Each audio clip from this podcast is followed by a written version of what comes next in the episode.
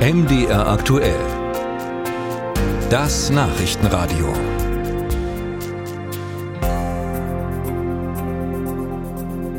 Knapp 25.000 Menschen leben in Burg bei Magdeburg im Jerichoer Land.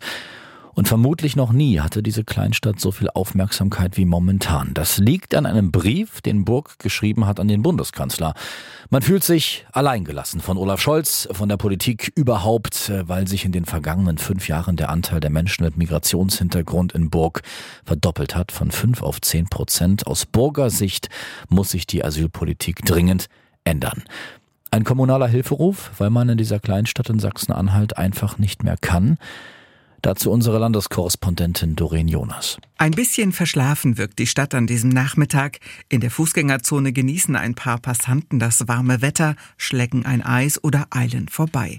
Der Brief ihres Bürgermeisters an den Bundeskanzler? Ich finde es gut, weil äh, das interessiert hier überhaupt keinen, was hier los ist. Also ich gehe abends nicht mehr raus, weil ich Angst habe. Einerseits Flüchtlinge, ja, ich meine, wenn man selber in der Situation wäre, wäre man auch froh, sicherlich, wenn ihn einer aufnimmt. Aber irgendwo, ich finde, wir wären benachteiligt, wir Deutschen. Ich finde das eine richtige Reaktion, denn das widerspiegelt ja die Meinung der meisten Menschen hier in der Region wieder. Ich denke schon berechtigt. Als Hilferuf, um wahrgenommen zu werden.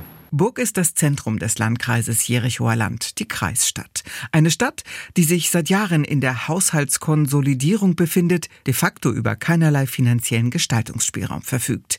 Vielmehr muss ständig überlegt werden, wo gespart, wo Beiträge erhöht werden können. Rund 23.600 Menschen leben in Burg. Knapp 10 Prozent haben einen Migrationshintergrund. Doppelt so viele wie noch 2017.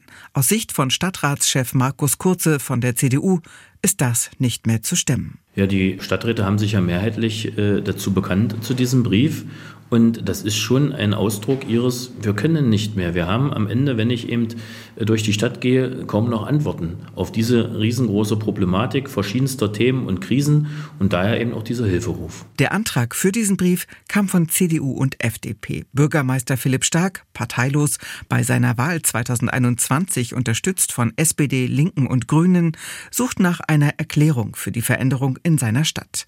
Das Flüchtlingsthema sei es nur bedingt. Bis zur Pandemie habe man nur Fortschritte gekannt.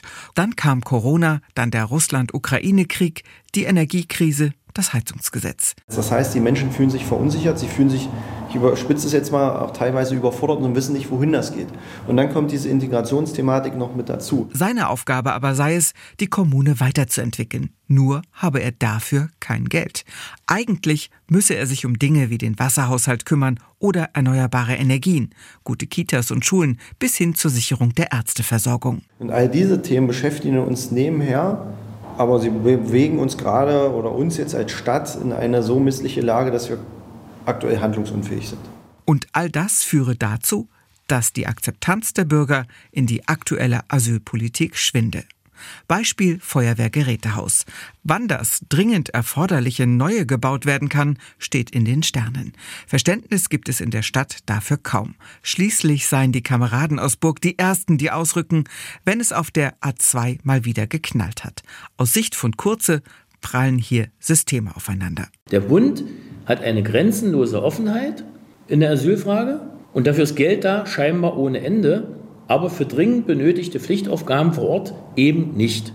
Die Stadt wolle integrieren, stoße aber an Grenzen, die sie alleine nicht bewältigen könne. Was helfen würde, abgesehen von einer im Brief geforderten Verschärfung des Asylgesetzes, Bürgermeister Stark? Eine bessere Finanzausstattung, bessere finanzielle Mittel seitens des Landes, des Bundes und vielleicht auch eine bessere Differenzierung in der Aufgabenerfüllung. Also das heißt, dass ich eben sage, okay, auch wenn die Finanzlage bescheiden ist, trotzdem darfst du ein Feuerwehrgerätehaus bauen, weil es eben absolut notwendig ist.